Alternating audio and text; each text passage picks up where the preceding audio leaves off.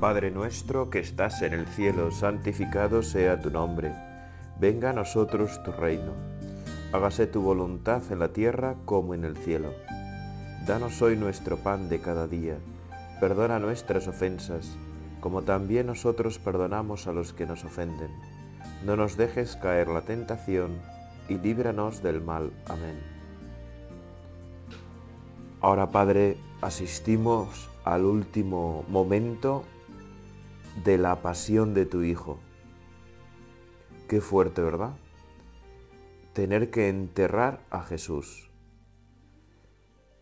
Y seguro que pues, en la mente de María, en la mente de las mujeres, en la mente de aquel joven adolescente, ¿verdad? Estaría presente este momento, ¿no? Y, y pensarían, bueno, ¿y esto cómo lo hacemos si nos hemos quedado solos?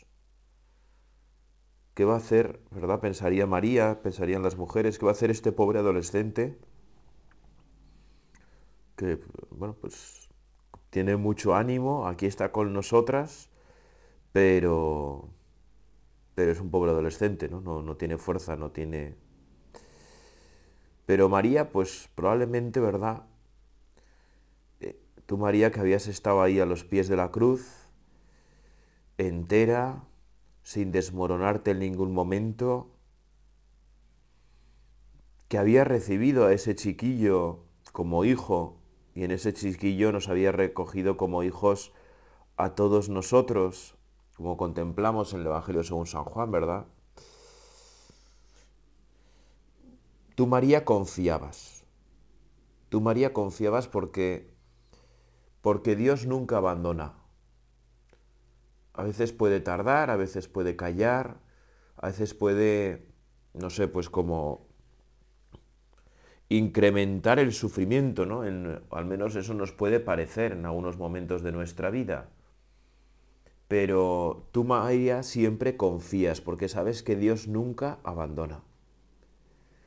Todas tus inquietudes las ponías en manos de Dios, en manos de Dios que son las mejores manos, aunque a ti y a mí a veces nos cueste comprenderlo, nos cueste verlo, ¿verdad? Porque no es siempre evidente. No es siempre evidente a nuestros ojos que las manos de Dios son las mejores manos cuando estamos crucificados, cuando lo estamos pasando mal, cuando nos han abandonado, cuando hay silencio, cuando en tantos dramas ¿no? de nuestra vida cuando se pierde el trabajo a cierta edad y cuesta encontrar otro, o parece una meta imposible. Tantos dramas, ¿no? Tantos dramas en los que parece que, que Dios calla, que Dios no está presente. Pero siempre nos tenemos que acordar de María a los pies de la cruz. Y tú, María, en esos momentos de dolor compartido, nos ayudas. Nos ayudas algo que parece que parece poco, pero que en realidad es muy difícil y muy importante, que es esperar. Hace tiempo leí un libro que la verdad es que me ayudó bastante, que se titula algo así como Paciencia con Dios o la paciencia con Dios, bueno, una cosa así, es, es de un teólogo checo, bueno, es un poco un libro un poco para especialistas, ¿verdad? Pero, pero tiene partes como muy buenas, ¿no? Otras, si te soy sincero, no pillaba demasiado. Pero. Pero. Pero tiene partes muy buenas, la verdad. Y eso de tener paciencia con Dios. De saber esperar con Dios. ¿Verdad? Porque muchas veces. Pues realmente. Eh, Dios va a actuar siempre y lo va a hacer de la mejor manera posible, pero no a nuestro ritmo. Y no es que Dios se tenga que poner a nuestro ritmo, sino que nosotros nos tenemos que poner al ritmo de Dios, ¿no? Ir al paso de Dios. A mí es una, una idea que siempre me ayuda, ¿no? Soy yo el que me tengo que poner al paso de Dios, al ritmo de Dios, porque Él es el que, como se suele decir así vulgarmente, ¿verdad?, maneja el cotarro. El otro día lo dijo un profesor de teología en clase, me recordó esa expresión que me hizo mucha gracia y que lo dijera un profesor de teología en la universidad, todavía me llamó más la atención, ¿no? Pero bueno, me pareció esa sencillez que no, no podemos perder nunca, ¿verdad? Bueno, pues Dios, con todo el respeto y el cariño del mundo, maneja el cotarro, ¿no? Y lo hace de una manera maravillosa, lo hace de una manera estupenda. Y por eso tú y yo tenemos que aprender a tener paciencia con Dios. A que nuestras inquietudes, nuestras dificultades las pongamos en manos de Dios, no tirándonos nosotros a la bartola, ¿no? sin hacer nada, sino trabajando lo que tengamos que trabajar, pero esa inquietud, esa, ese qué pasará, cómo se concretará, pues hay que esperarlo de Dios, ¿no? Porque pues, se concretará de la mejor manera posible. Y si nosotros queremos concretarla de una manera como muy particular, como muy nuestra, pues cuando suceda de otra manera, que será en el 90% de los casos, si no más, pues nos veremos defraudados, fracasados. Pero no tendremos derecho a sentirnos defraudados, porque ha ocurrido de la manera que Dios ha visto mejor para nosotros, aunque no haya sido la nuestra. Bueno, y eso es algo de lo que ocurre en el Evangelio, ¿verdad? Según San Mateo, que seguimos comentando en este día, la sepultura de Jesús, que puedes encontrar en el capítulo 27, versículos 57 al 66. Dios no abandona a sus hijos. Dios no, y pese a todas las inquietudes, todas las dificultades, todo el, bueno, qué va a pasar, qué dirán, qué tal, qué cual, pues ahí aparecen José y Nicodemo, ¿no? Que son como dos discípulos que nunca habían aparecido en los momentos gloriosos del Señor, en los momentos importantes. ¿verdad? Nicodemo lo vemos en el capítulo 3 de San Juan, en esa noche con Jesús, ¿verdad? Nicodemo, ese personaje, bueno, pues que tantas veces nos podemos identificar con él, ¿no? Ese personaje fariseo que, que quiere conocer a Jesús, pero no se atreve a que sea de una manera muy abierta por la posición que ocupa. Y prefiere ir a visitar a Jesús de noche. A veces tú y yo podemos ser un poco Nicodemos, ¿no? Ah, quiero ser cristiano, pero pero de noche, ¿no? Que no se me vea, que no... Porque en mi posición, por lo que puedan pensar de mí, por mis falsos respetos humanos, por mi falta de humildad, por mi, bueno, por mi vergüenza a veces, ¿no? Tenemos que reconocer, ¿no? Que a veces pues somos un poco así. Y como Nicodemo va de noche, ¿no? Cuando no, yo a veces pues hablando con chavales o tal, ¿no? Pues hay de todo, pero hay Nicodemos, ¿verdad? Como tú y yo podemos ser Nicodemos, pues hay jóvenes que son Nicodemos, ¿no? Que te buscan cuando nadie te va, va a poder saber que habla contigo, ¿no? Bueno, pues es, una cosa que, que a todos nos une un poco, ¿no? Que a todos nos une un poco. Bueno, pero fíjate, ¿eh? Nicodemo que no vuelve a aparecer más que un poquito en la pasión para tratar de defender a Jesús, pero enseguida le hacen callar, ¿verdad? En el juicio ahí con, con todos los demás. En la sepultura de Jesús vuelve a aparecer. José de Arimatea, pues que no apareció en ningún momento, ¿no? Pero, pero ya se ve que era uno de esos discípulos que no han abandonado al Señor, ¿verdad? Otro pasaje bastante duro de la Sagrada Escritura, del Nuevo Testamento, de los Evangelios, es cuando en el, también en el Evangelio según San Juan, en el capítulo 6, tras la multiplicación de los panes y los peces, ¿no? que es un portento y espectacular del Señor, ¿verdad? En la primera multiplicación. Después viene el discurso del pan de vida, que además se leyó este verano. Bueno, depende cuando estés escuchando esto, claro. Pero bueno, este verano del 2021 se escuchó. Eh, bueno, el caso es que tras ese, milagro, tras ese milagrazo, ¿no? Tan impresionante, tan maravilloso, viene el discurso del pan de vida, en el cual Jesús habla con claridad de lo que va a suponer la Eucaristía para, para sus discípulos, ¿no? de cómo de comer su carne y beber su sangre llega la vida eterna. Claro, eso hay que entender que para la mentalidad judía es tremendo, ¿no? Cualquier contacto con la sangre ya te hace impuro, ¿no? Te impide ir al templo a rezar y te tienes que purificar. Entonces ya lo de comer carne y beber sangre, bueno, hace que ya sea todo horroroso, ¿no? Demasiado gráfico probablemente, ¿no? Pero bueno, el Señor sabía lo que decía. Tú Jesús sabías lo que decías en aquel discurso. Solo hacía falta esperar a ver cómo eso se iba a desarrollar. ¿Verdad? Pero aquellos miles de discípulos que seguían al Señor, que se les olvidaba llevar para comer, para beber, pues no tienen paciencia y cuando escuchan esas palabras duras, la mayor parte le abandonan.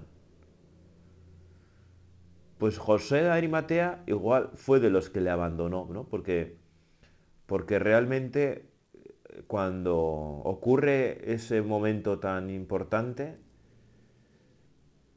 eh, al final Jesús se encuentra con los apóstoles, con los doce, y le dice, bueno, también vosotros queréis marcharos. Da la impresión de que solo quedan ellos, ¿no? De que solo quedan ellos y probablemente pues unas pocas mujeres, ¿no? Que le acompañaban siempre con gran fidelidad.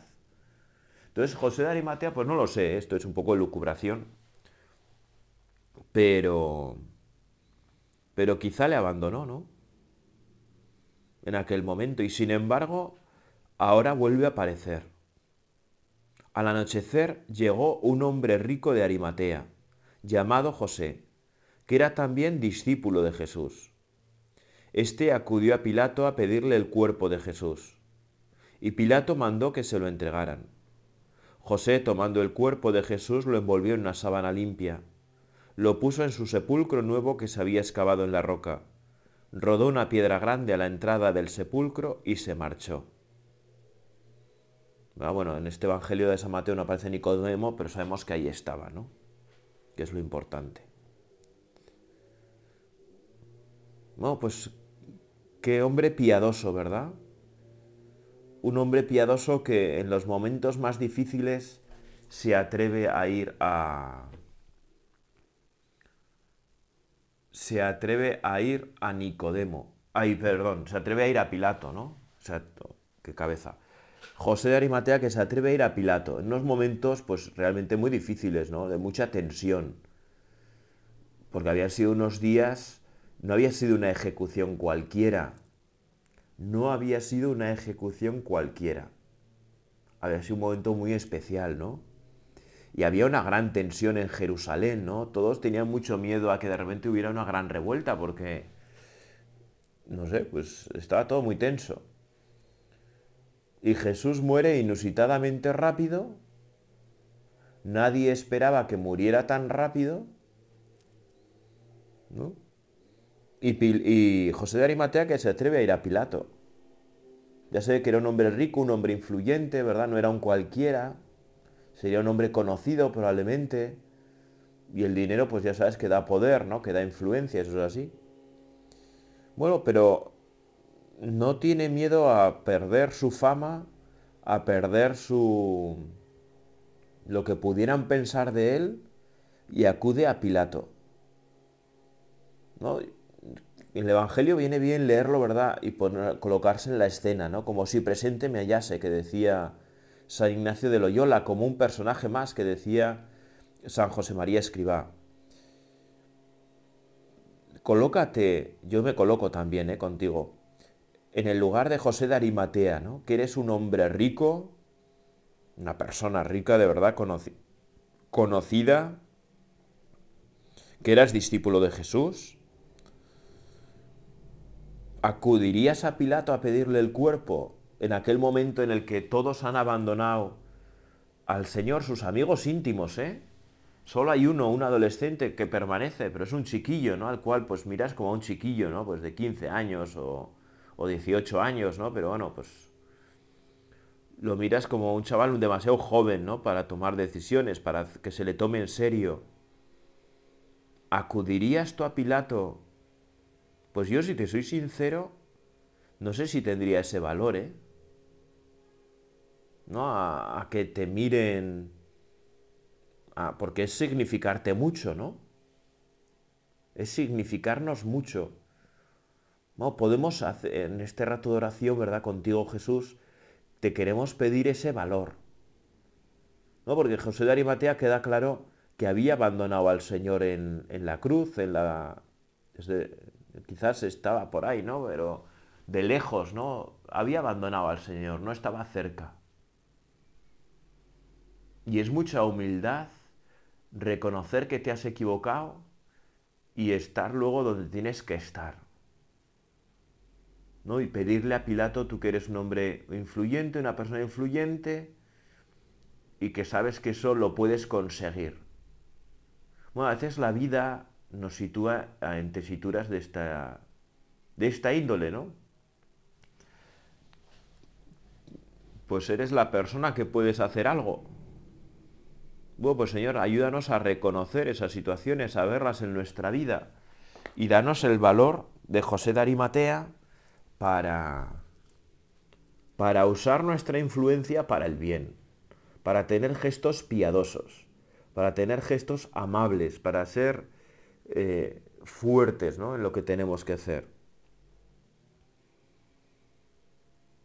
José tomando el cuerpo de Jesús, lo envolvió en una sábana limpia. Bueno, ya se ve, ¿verdad? Pues como nos presentan otros evangelios, que hacía falta que estuviera más personas, ¿no? Al menos Nicodemo para bajar a Jesús de la cruz. Y cómo sería ese descendimiento de Jesús de la cruz, ¿no? Que desclavarle los clavos, ¿no? Esos clavos que le habían clavado sin ningún miramiento, sin ningún tal, y bueno, pues contemplar al Señor muerto, su cuerpo frío, ¿verdad? Desclavarle los clavos, qué momento más doloroso. Y envolverle, ¿verdad? Una sábana limpia. No vale cualquier cosa para Jesús. No vale cualquier cosa para Jesús. También tú y yo tenemos que estar bien limpios para recibir al Señor en la Eucaristía, que no viene muerto sino vivo muy vivo y muy operante, ¿no? Muy operativo. Muy limpios, ¿no? Señor, te queremos pedir esa limpieza de corazón, no solamente de cuerpo, ¿verdad? También de alma. Esa pureza, es que es algo tan grande, ¿no? De, de abrirnos a ti con sencillez de corazón, con fuerza, con alegría, con, con, con absoluta confianza. María la Magdalena y la otra María se quedaron allí sentadas, enfrente del sepulcro. María Magdalena, Magdalena y la otra María, ¿verdad? Qué majas. Estas mujeres, qué buenas, ¿eh? Las dos Marías que se quedan enfrente del sepulcro, porque lo último que ha hecho San José, San José de Arimatea y Nicodemo ha sido, ¿verdad?, cerrar el sepulcro con una roca, con una piedra grande, ¿no? Con una piedra grande. Y María Magdalena, otra María, pues no pueden hacer otra cosa sino sentarse y quedarse enfrente mirando, como podemos pues captar, ¿no? Entender cómo estaba su corazón porque es fácil que tú y yo hayamos perdido a alguien muy querido en nuestra vida en algún momento, ¿verdad? alguien en el que habíamos depositado pues toda nuestra confianza, todo nuestro cariño, nuestro amor, y de repente muere esa persona y nos quedamos, pues por así decir, huérfanos, ¿no? Igual no han sido nuestros padres, pero nuestros abuelos, o bueno, quien sea, ¿no? Quien sea. Y realmente, pues nos quedamos ahí doloridos, ¿no? Y incapaces de movernos, ¿no? Se quedaron allí sentadas enfrente del sepulcro. Bueno, también a nosotros nos quedamos a veces sentados de la tristeza. A la mañana siguiente, pasado el día de la preparación, acudieron en grupo los sumos sacerdotes y los fariseos a Pilato, y le dijeron, Señor, nos hemos acordado de que aquel impostor, estando en vida, anunció, a los tres días resucitaré. Por eso ordena que vigilen el sepulcro hasta el tercer día. no sea que vayan sus discípulos, se lleven el cuerpo y digan al pueblo, ha resucitado entre los muertos. La última impostura sería peor que la primera. Los fariseos, ¿verdad? Siempre tan acertados, ¿no? Qué barbaridad. No se dan cuenta de nada ni siquiera al ver cómo muere el Señor, ¿no? ¿Cómo mueres tú? Ahí, hay una, creo que San Juan también, ¿no? Cuando cuenta que el centurión, cuando se va del Calvario de matar a Jesús en la cruz, se iba dándose golpes de pecho y reconoce, verdaderamente este hombre era hijo de Dios. Verdaderamente este hombre era hijo de Dios. Eh, o sea, es muy fuerte, ¿eh? Es muy fuerte porque un centurión romano que viviría su propia religiosidad, su culto a, los muertos ancestrales, ¿verdad? Muy tan propio de los romanos, esa religión más oficial de los dioses, de, ¿verdad? Eh, al ver cómo ha transcurrido toda la pasión y ver cómo mueres tú, Jesús, perdonando, sin quejas, por supuesto sin blasfemias, algo que era pues totalmente común y hasta cierto punto entendible, ¿no? En, comprensible por, bueno, pues por la dureza del castigo de la cruz. No, Jesús, tú has muerto de una manera tan distinta que incluso tu muerte hace que un pagano reconozca que eres el Hijo de Dios. Pero la vida está llena de paradojas, de contradicciones, y allá donde uno es totalmente capaz de, de reconocer al Mesías, al Hijo de Dios, otros pues totalmente cerrados, ¿no? Otros totalmente cerrados. Sus ideologías, sus razones, su racionalismo, ¿verdad? Les hacen impedir abrir los ojos. Señor, nos hemos acordado de que aquel impostor, estando en vida, anunció, a los tres días resucitaré. Por eso ordena que vigilen el sepulcro hasta el tercer día, no, no sea que vayan sus discípulos, se lleven el cuerpo y digan al pueblo, ha resucitado entre los muertos. Si están los discípulos como para como para hacer eso, ¿no? Están los discípulos destrozados bastante se acuerdan los discípulos de lo que dijo el Señor, ¿no? Es curioso cómo los enemigos eh, se acuerdan mucho más y tienen ahí la cabeza mucho más puesta en cosas concretas, ¿no? Que pues, probablemente los discípulos en aquel momento solo estaban tristes, solo estaban desconsolados, solo estaban, bueno, pues te lo puedes imaginar perfectamente, ¿no? Porque así tú y yo nos encontramos muchas veces por cuestiones mucho más pequeñas lo que tuvieron que de, sufrir los discípulos aquellos días es que es muy tremendo, es que es muy tremendo. Pero para los fariseos que ni han creído en Jesús, ni muestran piedad alguna, los sumos sacerdotes tampoco, pues Jesús tú sigues siendo un impostor. Para ellos tú, Señor, eres un impostor. Bueno, que nunca nos parezcas a nosotros un impostor, por favor, Jesús. Que siempre creamos en ti, aumentanos la fe. Aumentanos la fe. Que siempre tengamos una confianza plena y total en ti, Jesús. Ayúdanos, porque sin ti esto no es posible. O sea, si José de Arimatea, Nicodemo, las mujeres, el San Juan, incluso la Santísima Virgen María, pudieron estar ahí es porque tú se lo concediste, porque les diste un momento fuerte de fe, una vida llena de fe, que les llevó a estar ahí. Todo es gracia, dirá San Pablo, ¿verdad? En sus cartas. Todo es gracia.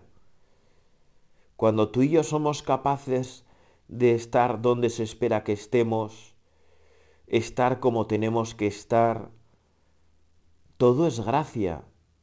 Por eso, ¿verdad? Tú y yo tenemos que ser profundamente agradecidos con el Señor de los momentos que, que hemos estado donde teníamos que estar haciendo lo que teníamos que hacer. ¿Verdad? Que eso, como decía San José María Escriba, es la santidad, ¿no? El camino a la santidad es tan sencillo como estar donde tienes que estar, haciendo lo que tienes que hacer. Y con eso eres santo.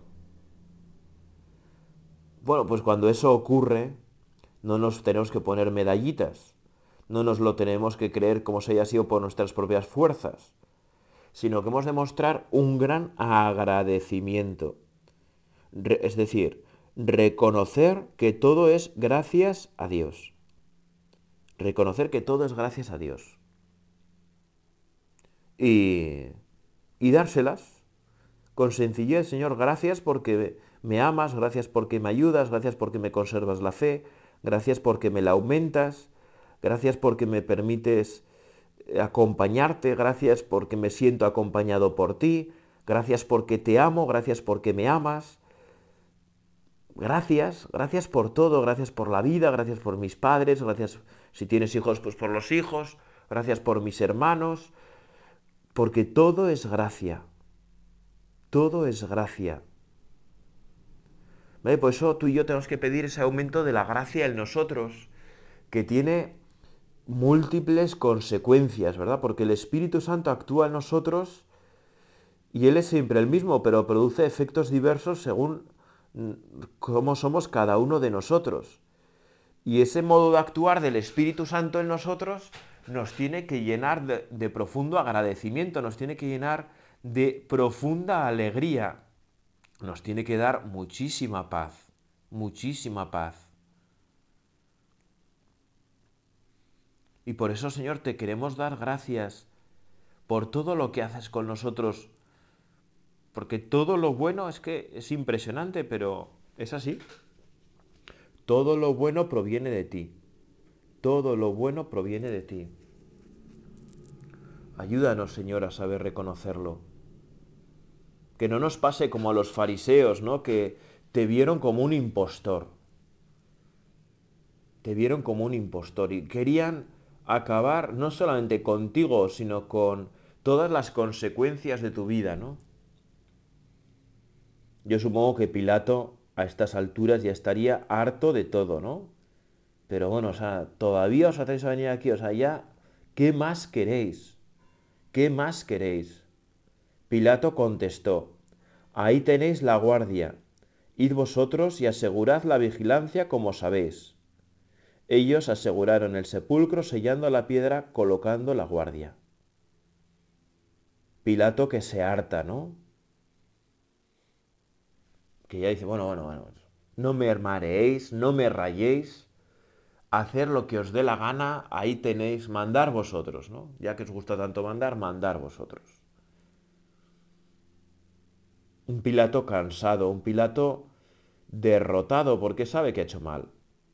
Pilato en el fondo de su corazón pues sabe que ha hecho mal y ha tenido pues muchas oportunidades a lo largo de estos días de cambiar, de reconocer a Jesús como el Mesías, pero por el puesto que ocupaba, por bueno, pues no ha podido, ¿no? No ha sabido, o vete tú a saber. Bueno, pero los fariseos se ven contentos de poder de salirse con la suya, como a veces también a nosotros nos pasa, ¿no? A veces tú y yo que somos tan fariseos, tan hipócritas como ellos, pues nos ponemos contentos de que las cosas hayan salido como nos parezca, con independencia de, de todo lo demás, ¿no? Bueno, y María, la Virgen, ¿verdad? Que seguiría todo el proceso, ¿eh? Que no, que no se alejaría mucho, que, que vio todo lo que pasaba.